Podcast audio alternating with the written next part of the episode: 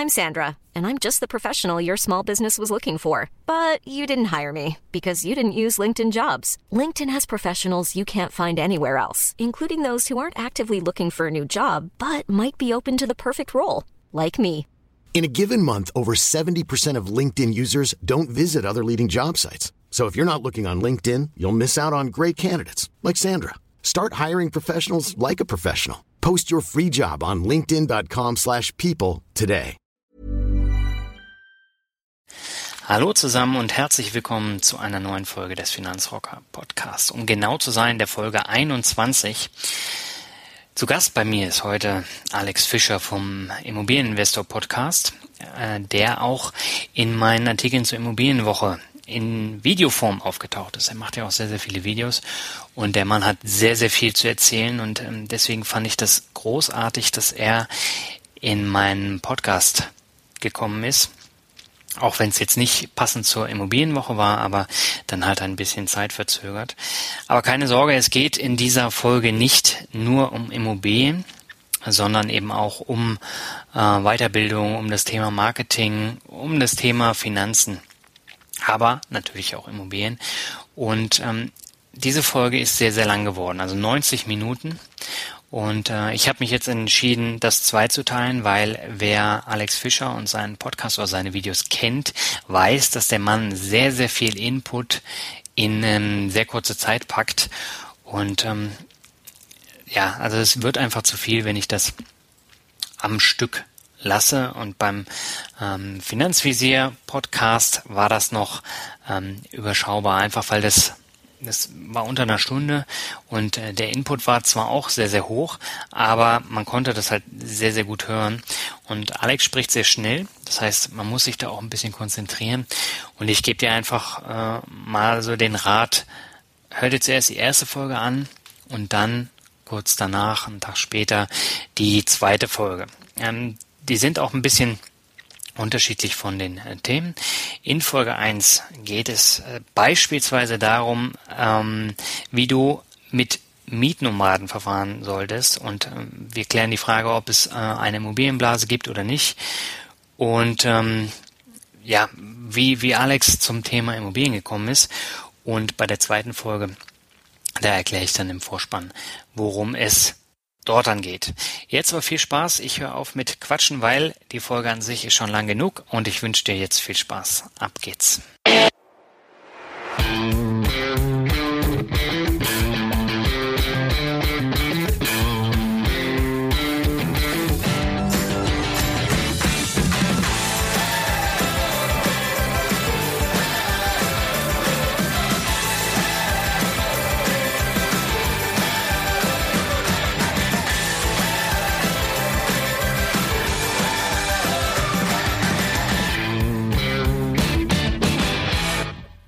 Diese Woche dreht es sich im Podcast mal wieder um das Thema Immobilien.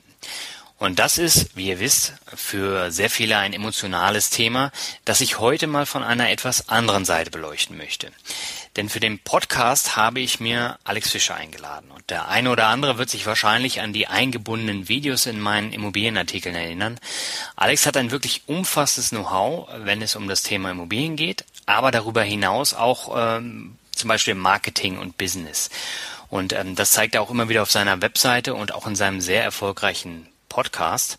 Und deswegen freue ich mich heute riesig auf diesen Podcast und heiße Alex erstmal ganz herzlich willkommen.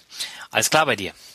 Bei mir ist alles total klar. Schöne Grüße aus Düsseldorf und Hallo an die Audienz. Das freut mich zu hören. Alex, wenn man auf deine Webseite geht, da wird man ja fast erschlagen von, von Begriffen. Ähm, das heißt, ich finde hier Online-Marketing, Immobilienkurs, Financial Intelligence, Hausbesitzer-Know-how, Mediziner-BWL-Kurs und noch einiges andere. Vielleicht magst du dich ganz kurz vorstellen und da so ein bisschen Ordnung in diese ganzen Begriffe reinbringen. Ja, also Alex Fischer, mein Name. Ich bin äh, 1973er Baujahr, habe äh, zwei Kinder und einen Keuteich und äh, mache Immobilieninvestments äh, auf eigene Rechnung seit über 20 Jahren. Ne? Also seit 20 Jahren kaufe ich selber Immobilien und mache das sowohl privat, also für mich privat als Alex Fischer unter privater Vermögensverwaltung, als auch gewerblich. Das heißt, ich kaufe in GmbHs äh, Immobilien an, saniere sie, baue Dachgeschosse aus, baue neue, renoviere ganze Wohnanlagen äh, und so weiter. Also das ganze Spektrum außer Gewerbeimmobilien, das mache ich nicht. So und äh, im Rahmen dessen ähm, ist mein Hobby einfach Wissen, nämlich ähm, eigentlich das, was viele Leute interessiert. Wie kann ich mein Business auf Autopilot schaffen? Äh, wie kann ich äh, dafür sorgen, dass einfach mein Leben einfacher wird? Äh, wie kann ich erfolgreich sein? Äh, wie kann ich bestehende Strömungen nutzen, die im Markt oder, oder einfach im Leben vorhanden sind und auf ihnen surfen, anstatt gegen sie zu gehen und so weiter und so weiter. Und das ist einfach mein Hobby äh, Wissen zu destillieren und es dann entsprechend rauszugeben. Das ja. ist einfach so das Hobby, weil Immobilien mache ich schon seit 20 Jahren. Das langweilt mich schon fast ein bisschen, weil da kenne ich alles. ja, den Eindruck, den habe ich auch. Und das Thema Marketing, wie bist du darauf gekommen? Naja, ich sag mal so, der Amerikaner hat so einen, so einen klassischen Spruch, der sagt, Life is a rage cycle. Also das Leben ist ein Verkaufsgespräch. Ne?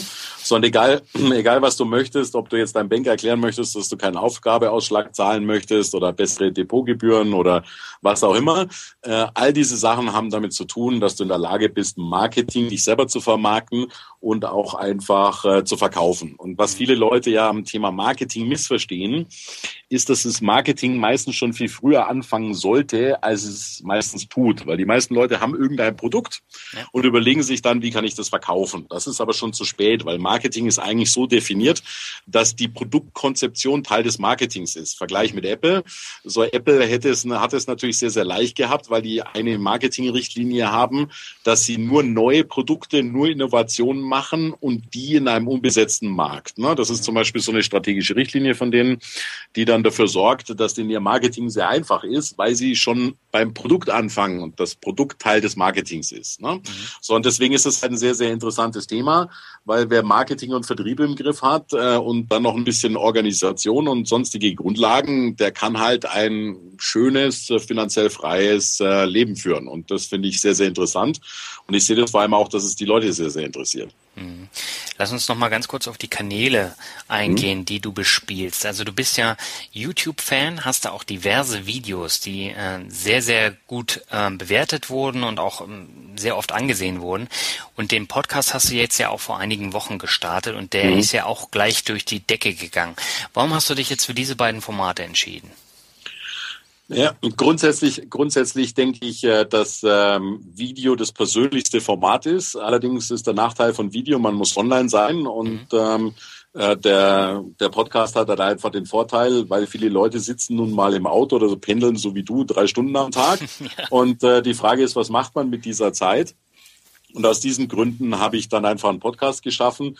Er ist auch ein Stückchen mehr Anonymität. Das kann man sich einfach mal so anhören mhm. und äh, kann man einfach von unterwegs äh, anhören. Die, das ganze Marketing driftet sehr stark ein bisschen ab, auch in die Mobilität. Das heißt also, heute werden 70 Prozent der Bestellungen von Mobiltelefonen ausgemacht. Mhm. Und ähm, ich sehe es ja selber, ich sitze ja auch kaum noch äh, vom, vom Laptop, sondern mache eben viel mit Tablets oder wenn ich unterwegs bin oder wenn ich mal warten muss. Ja. Und da höre ich selber halt gern Podcasts. Und äh, dann habe ich mir gedacht, Mensch, was du gerne hörst, ähm, das könntest du ja auch ähm, ja, zum Thema Immobilien machen. Ich plane jetzt übrigens noch zwei weitere Podcasts, was das Boah, angeht. Da hast du was vor.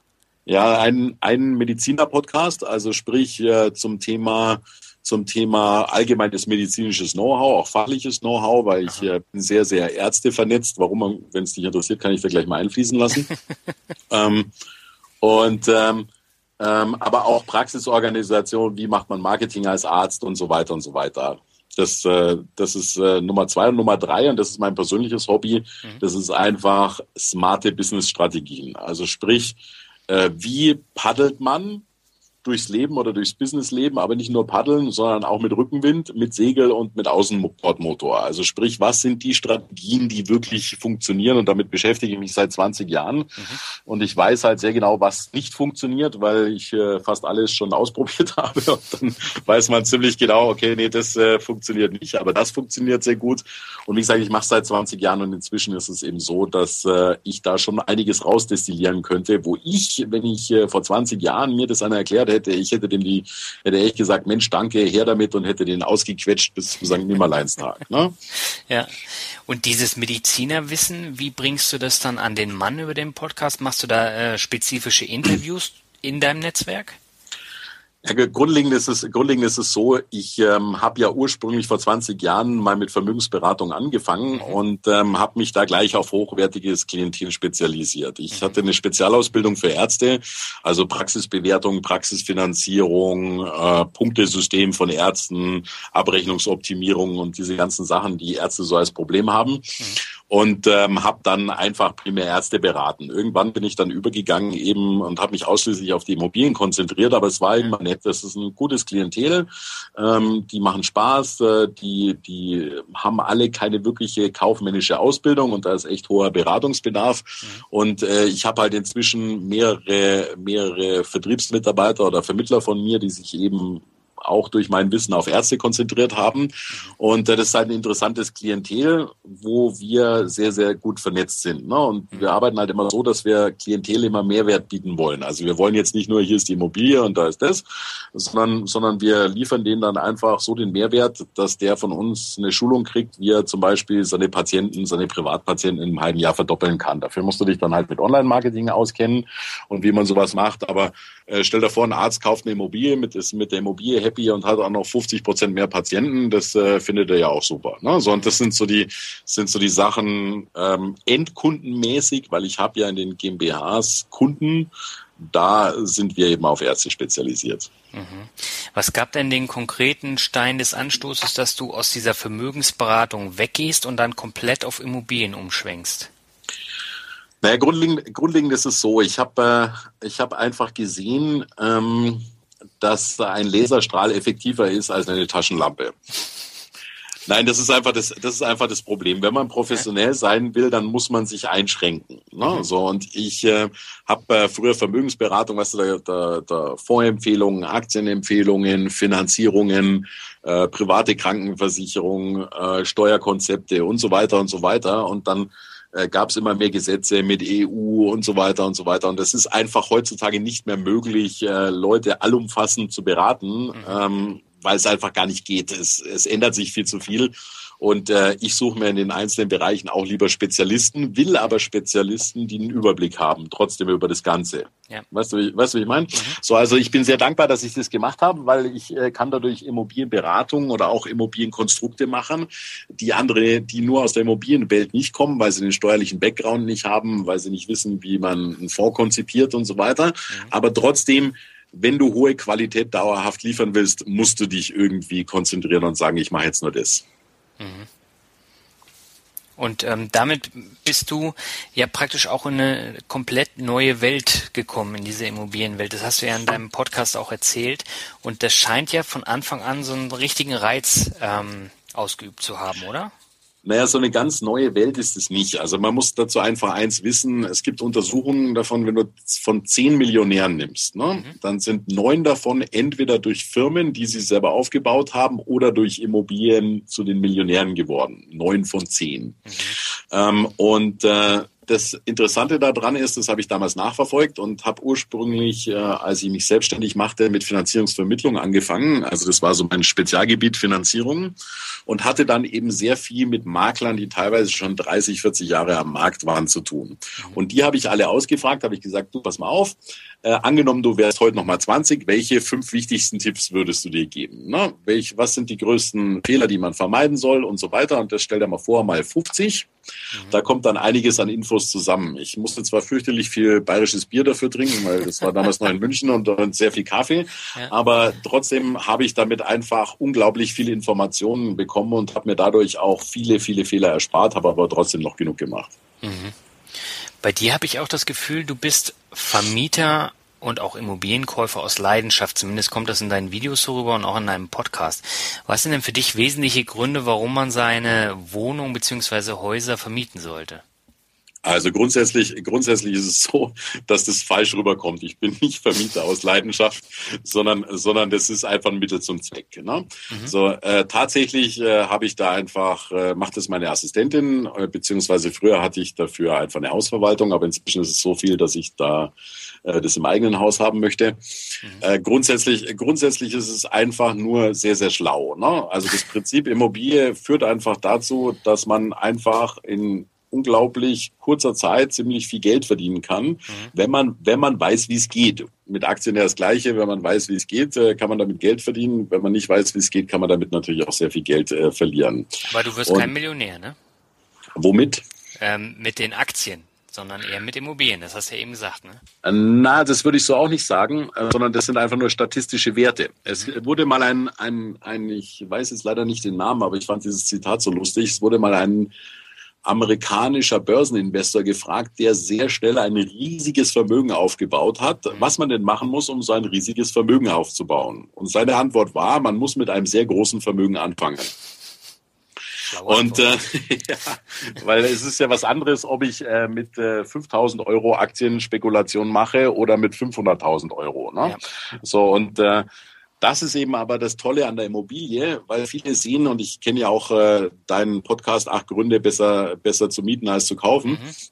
Ähm, das ist aber meiner Meinung nach äh, ein Denkansatz, den ich allgemein nochmal überdenken würde, weil mhm. Immobilie und Aktien oder Geldanlagen stehen überhaupt nicht in Konkurrenz, ganz im Gegenteil, sie ergänzen sich. Mhm. Denn hast du zum Beispiel 50.000 Euro, dann würde ich sie auch nicht in eine Immobilie stecken sondern in die Immobilie steckt man seine eigene Bonität. Also sprich, äh, den, die Kreditwürdigkeit, die einem die Bank einräumt. Die Immobilie funktioniert so, dass man mit ALG, ALG heißt anderer Leute Geld, also man leiht sich Geld bei der Bank, ja. Kauft damit eine Immobilie, die Zinsen und Tilgungen finanziert man über die Mieteinnahmen und Steuervorteile und das ist das Prinzip. Und ähm, ich äh, habe zum Beispiel auch Aktien äh, beziehungsweise Depots, aber ich trete die dann zum Beispiel an die finanzierende Bank ab. Ne? Ich ja. habe zum Beispiel eine Immobilie, da hat die Bank gesagt, wir wollen gern 300.000 Euro Eigenkapital. Dann habe ich gesagt, kein Problem, aber das Eigenkapital äh, zahlen wir nicht in die Immobilie, sondern legen es in ein Depot, mhm. ähm, in kaufen davon Aktien. Ich darf das auch wechseln, ich darf nur an das Geld selber nicht ran und die monatliche Tilgung spare ich auch erst einmal auf ein Sperrkonto und kaufe von dort äh, einmal im Quartal oder einmal im Jahr Aktien. Mhm. Und deswegen, deswegen ist mir halt als Message ganz wichtig, es ist nicht Aktien oder Immobilien, äh, weil es völlig unterschiedliche Paar Stiefel sind. Ähm, hätte ich jetzt zum Beispiel eine Million, dann würde ich mir nicht für eine Million Immobilien kaufen, sondern dann würde ich mir für eine Million Aktienpakete kaufen mhm. Oder, oder eben entsprechende, entsprechende Geldanlagen und würde die dann als Sicherheit der Bank zur Verfügung stellen, so dass ich mir dann fünf Millionen Immobilien finanzieren könnte. So würde ich heute vorgehen. Das klingt bei dir immer so einfach, wenn ich das höre. Bonität und dann äh, nehmen wir mal einen Kredit auf und finanzieren dann das damit. Ähm, so einfach ist es aber nicht. Ne? Also bei mir ist es zum Beispiel so, wenn es geht, will ich auf jeglichen Kredit ähm, verzichten weil ich einfach mhm. keine Lust habe, da auch an die Bank gebunden zu sein. Und äh, du bist natürlich auch immer äh, davon abhängig, behalte ich meinen Job, ähm, behalte ich meine Familiensituation, was auch immer. Ähm, deswegen finde ich das Thema Kredit immer sehr heikel. Und bei dir kommt das so rüber, ich nehme Kredit, kaufe mir eine Immobilie und dann fließt das Geld. So ein bisschen. Ja, ich ähm, vielleicht sollten wir vielleicht sollten wir einfach mal ein paar Sachen äh, kurz kurz mal ein bisschen bisschen klären. Also mhm. grundsätzlich grundsätzlich gebe ich dir total recht bei deiner Überschrift, ähm, dass Mieten besser ist als kaufen. Mhm. Sehe ich 100% genauso. Ich mache seit 20 Jahren Immobilien. Ich habe erst seit fünf Jahren eine eigengenutzte Immobilie. Mhm. Und die habe ich nicht aus Geldgründen, sondern es ist ein schönes gemacht. Punkt. Mhm. So, aus Renditegründen hast du völlig recht. Die eigengenutzte Immobilie rechnet sich üblicherweise nicht. Ganz im Gegenteil, sie ist ein Klotz am Bein, außer in einer Situation, das ist vielleicht was für deine Hörer ganz interessant, mhm. weil was viele nicht wissen, ist, äh, dass der äh, Verkauf eigengenutzter Immobilien ähm, nach äh, spätestens drei Kalenderjahren steuerfrei ist. Mhm. Bedeutet also, wenn du dir jetzt zum Beispiel eine abgewohnte Wohnung kaufst, die dann mit Muskelhypothek ein bisschen renovierst und dort einfach äh, ähm, ein bisschen investierst und die wirklich, wirklich schön herrichtest, allerdings nur zu empfehlen in Ballungsräumen, ähm, dann ähm, kannst du die nach drei Jahren tatsächlich schon früher, aber das ist ein bisschen komplizierter, da fragt euren Steuerberater. Okay. Ähm, aber spätestens nach drei Kalenderjahren kannst du die steuerfrei verkaufen. Ne? So, und wenn du, wenn du das richtig machst und äh, ein bisschen was reinsteckst, kannst du auf die Art und Weise innerhalb von drei Jahren 50, 60, 70.000 Euro steuerfrei verdienen. Und das ist schon mal eine Nummer, ne? muss ich äh, jetzt einfach so sagen. Definitiv. Aber wie gesagt, wie gesagt, nur wenn du es so machst. Ne? So, dann würde ich aber auch nur, nur auf drei, vier Jahre finanzieren und nicht auf zehn. Aber der langfristige Eigennutz, gebe ich dir hundertprozentig recht, der ist oft ein Klotz, ein Bein. Und vor allem äh, hängt es ja auch davon ab, wo du wohnst. Ne? Weil einen langfristigen Eigennutz kannst du in Düsseldorf, in Berlin, in Hamburg und so so weiter. Je nach Lage kannst du das machen und wirst später auch mehr Geld kriegen als vorher. Machst du das auf dem Lande draußen oder in strukturschwachen Gebieten, ja. dann verlierst du einfach Geld. Also damit hast du einfach hundertprozentig recht. Mhm. So, der nächste, der nächste Punkt ist der, dass, ähm, dass äh, ich überhaupt nichts gegen Kredite habe, sofern sie Cashflow gedeckt sind. Mhm. So, und das ist nämlich der Unterschied zum Eigenheim. Wenn ich jetzt, ähm, also ich, ich habe ähm, aktuell privat Kredite über 16 Millionen Euro. So, jetzt nur, nur privat. Ja. So, das hört sich ganz schrecklich an, ja. Mhm. So, aber tatsächlich bringen diese Kredite einen dicken Überschuss monatlich. Mhm. So, und äh, auch die Banken bewerten das so. Die Bank schaut sich nicht das absolute Volumen an, sondern die Bank schaut sich an, wie ist das absolute Volumen? Ist das Volumen gestreut? Also es ist nur eine Immobilie mit einem riesen Mieter drin und wenn der auszieht, äh, sind die ganzen Mieteinnahmen weg. Ja. Da achten die Banken natürlich schon drauf. Aber dann schauen die sich einfach an, sagen, okay, was äh, ist Zinslast und Tilgungslast und was kommt entsprechend an Mieten rein? Und wenn mhm. dieses Verhältnis passt, äh, dann kannst du auch äh, jede Menge Kredite bekommen, vorausgesetzt, du hast auch Rücklagen in Form von Aktiendepots oder was auch immer, sollte mal irgendwo was passieren, dass du das auch abfangen kannst. Ne? Mhm. Aber grundsätzlich, grundsätzlich ist nicht die absolute Höhe der Punkt, sondern der Punkt ist, wie sieht die Cashflow-Bilanz aus? Ja, aber wenn ich mir jetzt so die Leute angucke, die sich dann ein Haus finanzieren, ähm, die auch von Vermögen selber gar nicht so viel Ahnung haben, sondern die nehmen ihren Kredit auf, zahlen den über 30, 40 Jahre äh, ab, teilweise dann halt weniger, je nachdem. Aber die haben auch gar nicht so richtig das Gefühl für Geld und äh, letztendlich das, was du jetzt da jonglierst mit deinen Krediten und auch mit dem Cashflow und dem äh, Überschuss, ähm, das kann halt auch nicht jeder, ne? Nein, absolut. Das habe ich eben auch äh, gemerkt und festgestellt und deswegen habe ich eben auch diesen Immobilieninvestor-Podcast, den ihr über iTunes äh, raussuchen könnt. Also Immobilieninvestor-Podcast heißt der. Beziehungsweise. Beziehungsweise mein YouTube-Kanal äh, Immobilieninvestor Masterkurs. Mhm. Ähm, genau deswegen mache ich das ja, weil ich einfach immer wieder sehe, dass die Leute einfach kein Verstehen darüber haben. Mhm. Ist auch wieder das Marketing der Bausparkassen. Die beste Altersversorgung ist die eigengenutzte Immobilie. Ne? Ja. So, das ist völliger Käse, weil wenn die Leute mal ihre, ihre Rentenbescheide nachrechnen würden oder ihre Renteninformationen nachrechnen würden und auch mal die Steuer runterziehen würden, weil das ist nämlich eine Bruttoangabe, ähm, die Krankenversicherung runterziehen äh, und so weiter, die ganzen Abgaben, die dann noch runterkommen, ist inflationsbereinigt machen, dann werden sie feststellen, dass sie das Haus später allein vom Unterhalt und von den Heizkosten gar nicht mehr halten können. Ne? So, das heißt also, das geht gar nicht. So, und deswegen ist es einfach ein totaler, äh, ein totaler Käse, das so zu machen. Aber ähm, ich will vielleicht einfach mal das Prinzip der Immobilie erklären, dass man es äh, dass man's versteht. Ähm, sag mal, kennst du Pretty Woman? Ja. Den Film. Mhm. Okay. So, also Richard Gere hat eigentlich äh, das gemacht, äh, was ich in Net mit Immobilien auch mache. Richard Gere hat ist hergegangen und hat Firmen gekauft und hat sie dann ähm, zerstückelt, um sie dann teurer wieder zu verkaufen. Mhm. Ne? So, ich mache so etwas Ähnliches, allerdings äh, nicht mit der Zerstückelung. Ähm, das heißt also, ich leihe mir Geld bei der Bank. Wenn wir jetzt zum Beispiel Richard Gere nehmen, der hat jetzt äh, in dem Ding, glaube ich, irgendwas für 100 Millionen Dollar gekauft. Mhm. Diese 100 Millionen Dollar hat er ja nicht selber gehabt, sondern er hat eine Firma akquiriert, die einen Wert von 100 Millionen Dollar hatte und ist dann zur Bank gelaufen und hat gesagt, liebe Bank, gebt mir mal 100 Millionen Dollar, dafür trete ich euch äh, die Anteile der Firma ab. Ne? Das äh, ist nicht das Problem. So, dann hat die Bank gesagt, sehr gut, darauf hätten wir jetzt aber mal 5, 6 Prozent Zinsen. Dann sagt Richard Gere, kein Problem, wir haben ja äh, zehn Prozent Gewinne auf die 100 Millionen. Also dieses, äh, dieses Unternehmen macht jedes Jahr 10 Millionen Umsatz. Ähm, fünf Prozent Zinsen, das heißt fünf Millionen gehen raus. Nicht, Entschuldige, ich habe mich gerade versprochen, nicht zehn Millionen Umsatz, sondern zehn Millionen Gewinne, Erträge werden da gemacht. Fünf Millionen haben wir an Zinsen, die bezahlt werden. Und dann machen wir noch drei Millionen an Tilgung, also drei Prozent an Tilgung. Und ähm, dann bleiben sogar noch zwei Millionen übrig. Ja. So, und äh, die Bank sagt dann natürlich üblicherweise, na ja, ist ja ganz nett und ist auch ganz plausibel, aber wir hätten zumindest gerne von den 100 Millionen mal 10 Millionen aus eigener Tasche von dir, lieber Richard Gier, mhm. damit du auch ein bisschen im Risiko bist und nicht nur wir das Risiko tragen und du die Gewinne einsahnst. Ne? Mhm. So, so läuft es dann üblicherweise. Das ist bei Immobilien auch nichts anderes. Die Banken wollen einen gewissen Teil Eigenkapital, unter anderem auch, um dich mit dem Boot zu haben. Ne? Ja. So, und dann, wenn wir uns das jetzt anschauen, so eine Immobilie funktioniert eigentlich wie eine gekaufte Firma. Du hast einen Firmenwert, das wäre der Immobilienwert. Dieser Firmenwert oder Immobilienwert wird beliehen.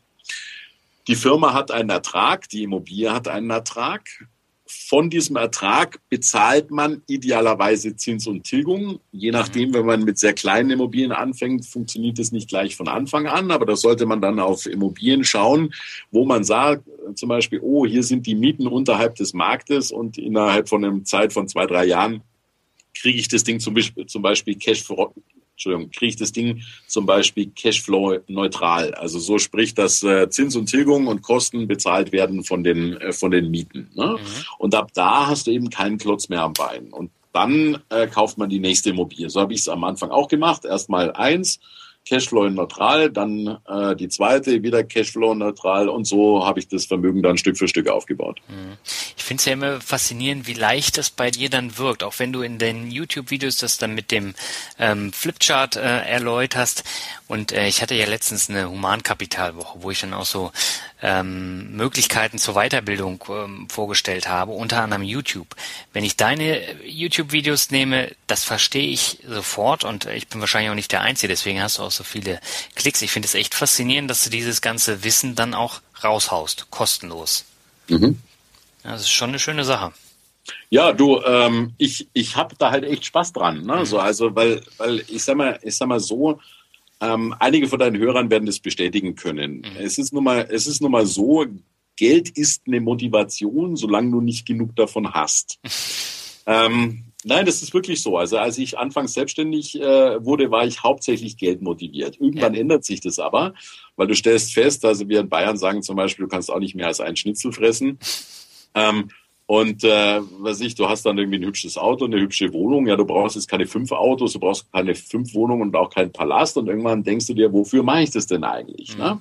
So, und die Bezahlung von mir hat sich inzwischen eigentlich geändert. Die Bezahlung ist ähm, eigentlich, äh, dass man positives Feedback kriegt, dass Leute sagen, wow, das hast du aber super gemacht, mhm.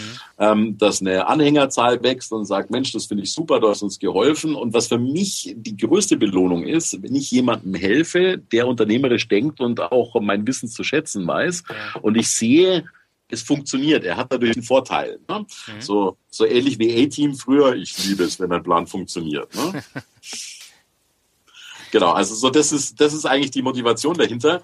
Es hat natürlich für mich auch noch Vorteile, muss ich natürlich klar dazu sagen. Auf die Art und Weise kann ich mich darstellen. Irgendwann äh, sagt auch mal einer Mensch, äh, Fischer, das find, macht ja echt Sinn, lass uns mal zusammenarbeiten. Wobei genau genommen habe ich den Punkt schon erreicht. Ich äh, kriege schon mehr mehr Nachfrage, als ich überhaupt bearbeiten kann und will. Mhm. Ähm, ich werde das aber trotzdem noch richtig aufblasen, weil ich einfach noch so coole Infos habe, wo ich sage, Mensch, die sollten einfach mehr Leute haben. Ja. Und ähm, mir wurde auch immer geholfen. Also ich hatte so zwei, drei Leute, die mir richtig Infos und Wissen und Erfahrung weitergegeben haben. Und ich habe halt auch das Bedürfnis, das wieder zurückzugeben. Ja. Eine coole Sache. Lass uns doch nochmal so ein bisschen rein in die Materie gehen. Ähm, zwei Punkte, die ich auch in meinen Artikeln angesprochen habe, möchte ich gern mit dir besprechen. Der eine Punkt behandelt das Problem unliebsame Mieter bzw. Mietnomaden. Hast du sowas schon mal gehabt und wie, wie handhabst du sowas?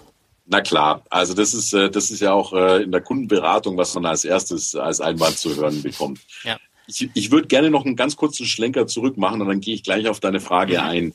Für die Leute, die das Thema Prinzip Immobilie interessiert, das kann man, äh, da habe ich ein, ein super Video auf meinem YouTube-Kanal und einen super äh, Podcast, äh, wo ich wirklich das Prinzip Immobilie zum Unterschied zum anderen Geldanlagen ähm, beschrieben habe. Die würde ich kurz noch vorstellen. Also bei meinem Podcast ist es die Nummer drei, ein Muss, der Hauptunterschied zwischen allgemeinen oder konventionellen Geldanlagen und Immobilien. Und bei den YouTube-Videos auf dem Kanal Immobilieninvestor Masterkurs ist es ähm, die Playlist, die erste Playlist, die heißt der Einstieg in Immobilien zu investieren. Na, da sind diese ganzen Basic-Prinzipien erklärt.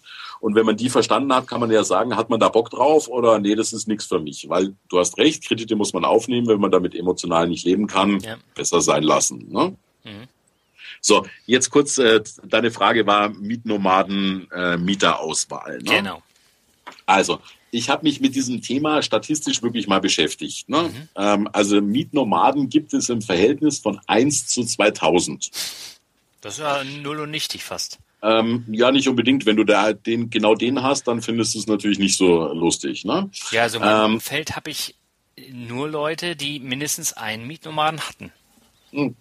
Vielleicht sollten wir erstmal das Wort Mietnomade klären. Ne? Also wenn wir, wenn wir im, im, Duden das Wort Nomade nachschauen, dann ist das äh, Wüstenwandervolk. Ja. So im, im Prinzip ist, äh, deswegen ist es so ein Slänge-Ausdruck Mietnomade. Das sind praktisch ähm, ähm, der verwüstet erst dann die Wohnung und dann wandert dann. genau, ja. So stelle ich mir das auch vor. Ganz, ganz genau. Aber ja. der, der Mietnomade, ne, vielleicht muss man das, muss man das ein bisschen, bisschen aufklären. Mhm. Der tritt ja nur an einer Stelle auf, nämlich bei der Neuvermietung. Ja. Und nur da.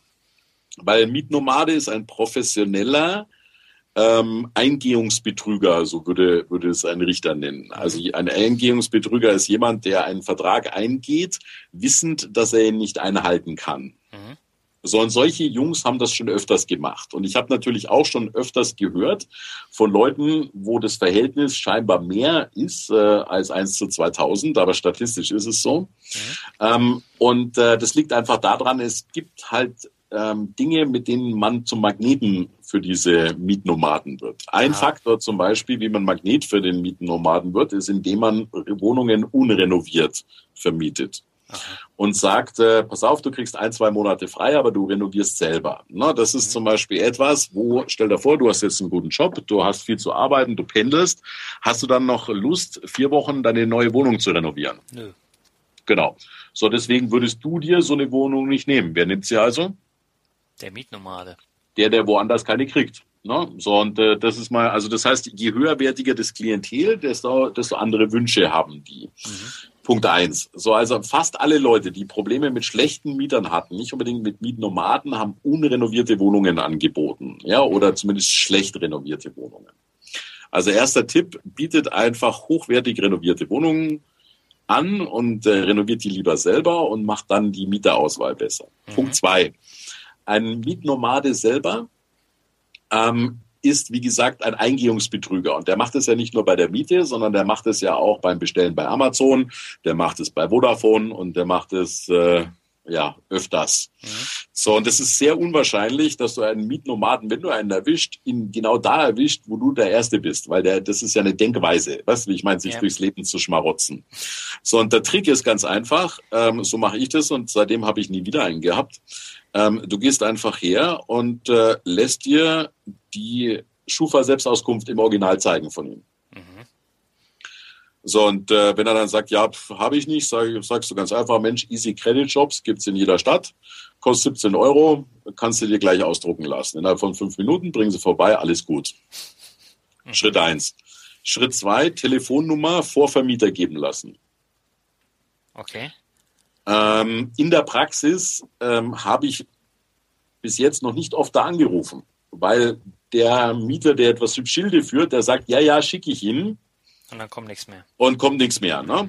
So, und wenn du diese beiden Sachen hast, also sprich Schufa Selbstauskunft, ja, da steht in der Schufa Selbstauskunft steht viel mehr drin, als die Banken äh, in ihrer Schufa zu lesen bekommen. Die Selbstauskunft ist viel detaillierter. Mhm. Ähm, und gerade diese, diese Mietbetrüger, die haben dann hier Handyrechnungen rückständig und dies und das und jenes. Und äh, spätestens äh, mit, äh, mit Mieter oder Vermieter vor Auskunft, wenn du da wirklich mal anrufst, ähm, die sind üblicherweise sehr auskunftswillig. Ne? Mhm. Jetzt kann, kannst du natürlich äh, wiederum einen haben, der sagt, oh, ich äh, gebe da die Telefonnummer von meinem Freund und so weiter und so weiter.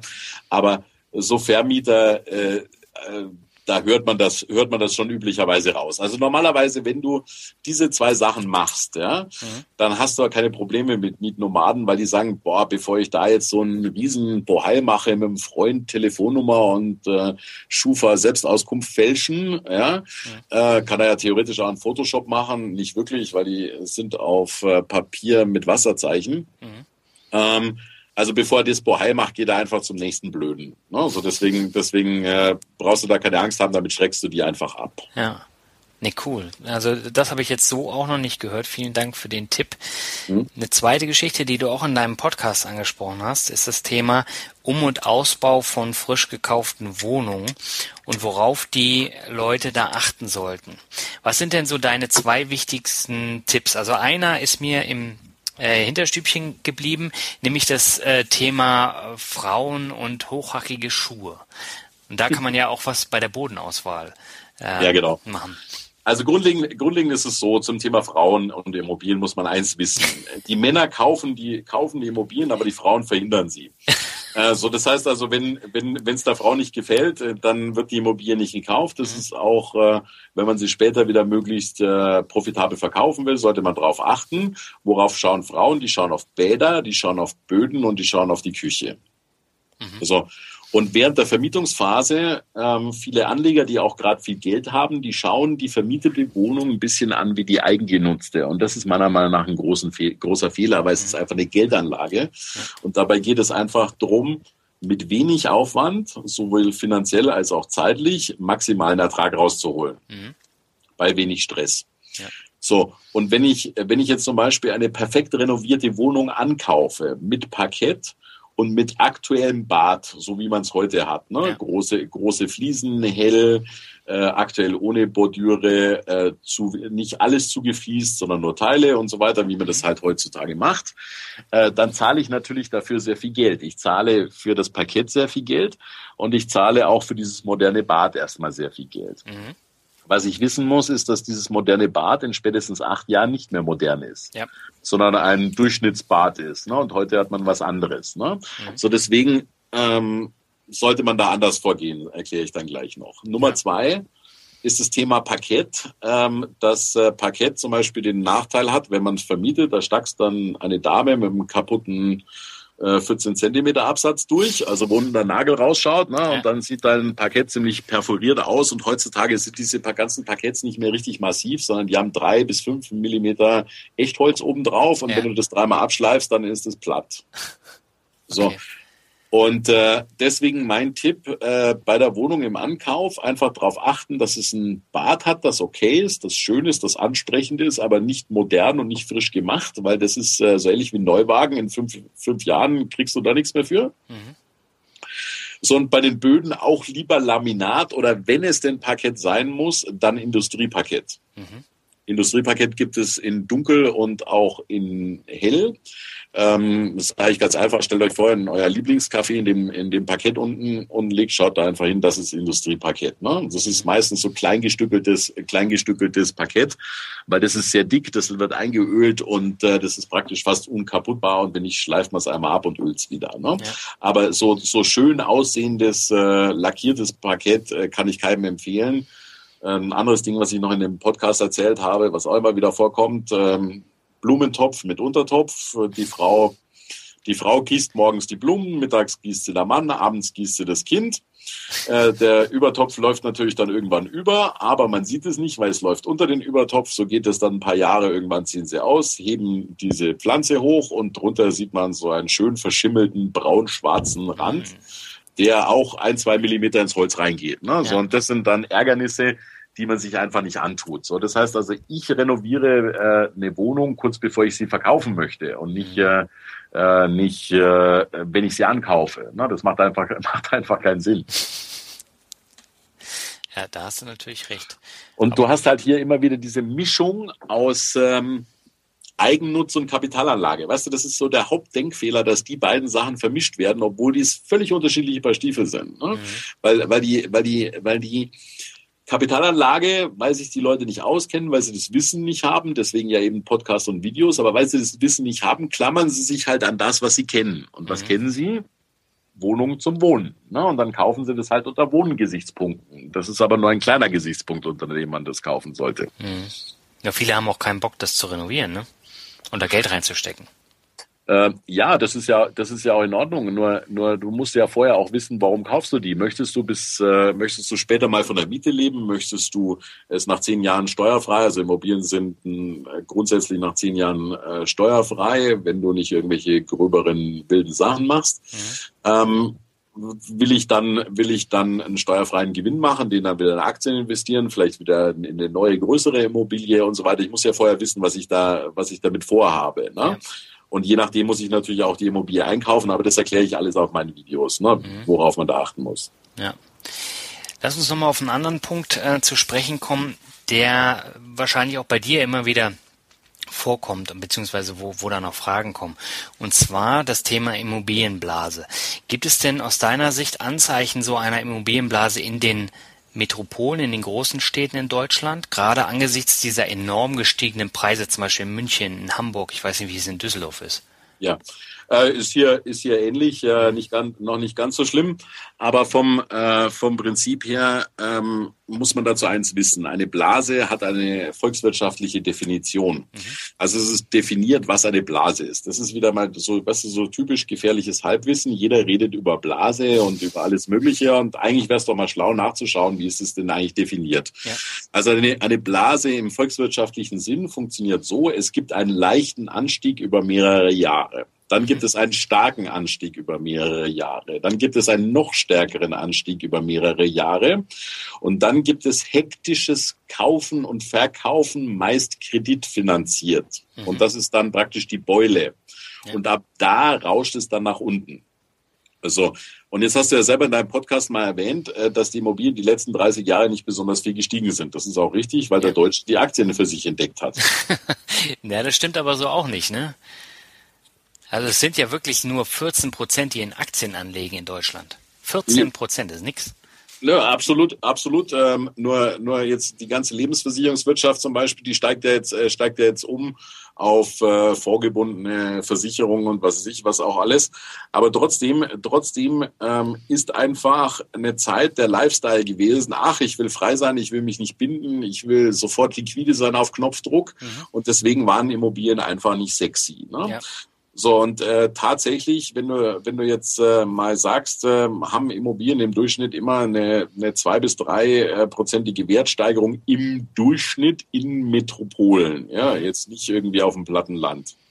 So, und äh, wenn du jetzt, äh, wenn du dir jetzt anschaust, jetzt ist es die letzten 20 Jahre nicht besonders groß gestiegen. A 2 Prozent sind 40 Prozent. Jetzt mal ganz leichte Mathematik ohne mhm. Zinseszins. Ja.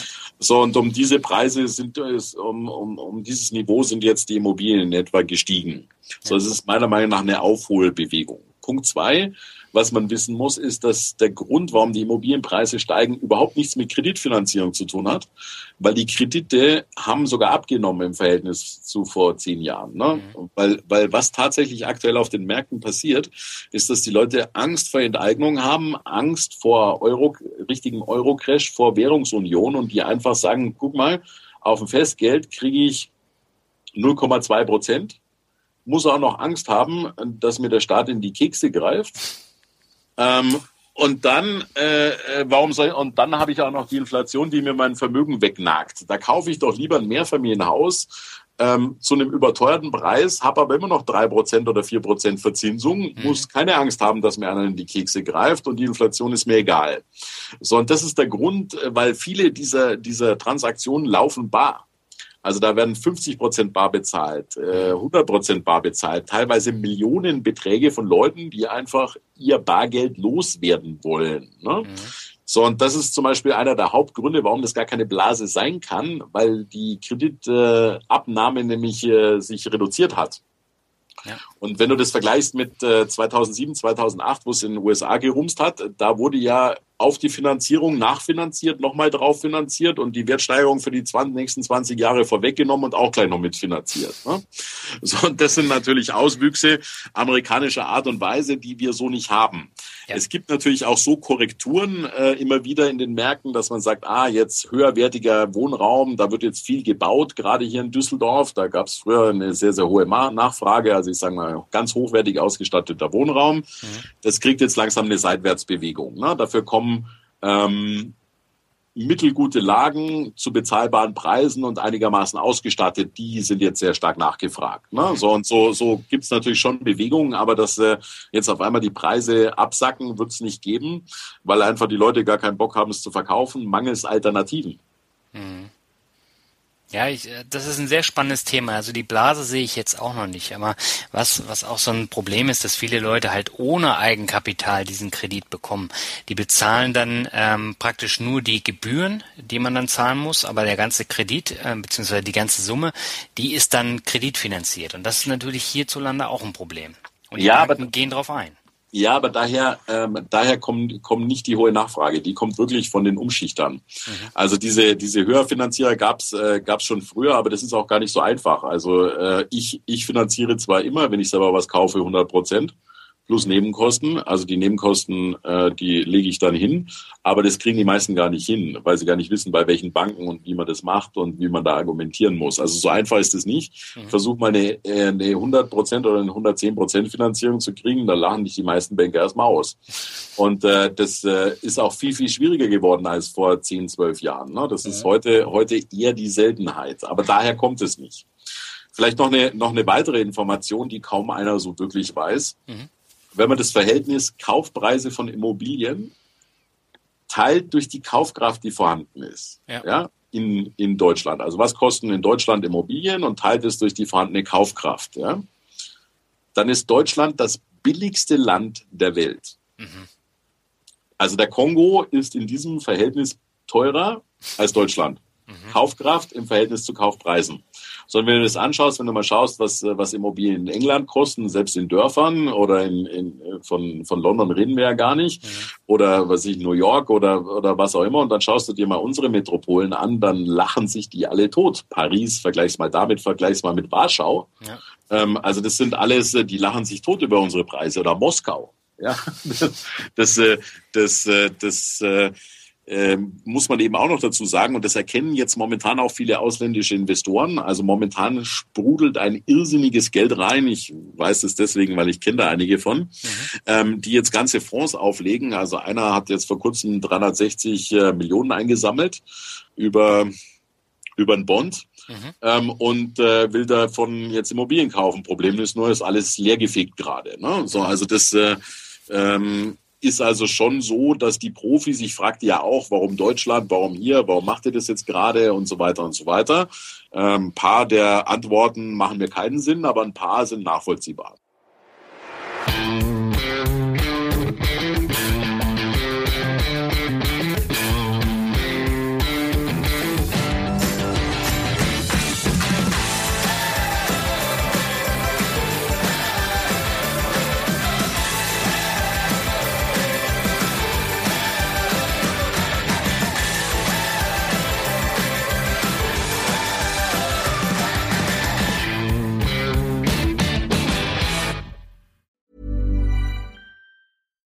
Support comes from ServiceNow, the AI platform for business transformation. You've heard the hype around AI. The truth is, AI is only as powerful as the platform it's built into.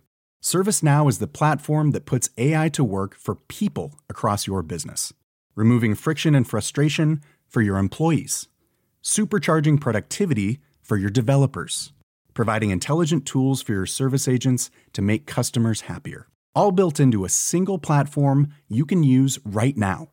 That's why the world works with ServiceNow. Visit servicenow.com/ai for people to learn more.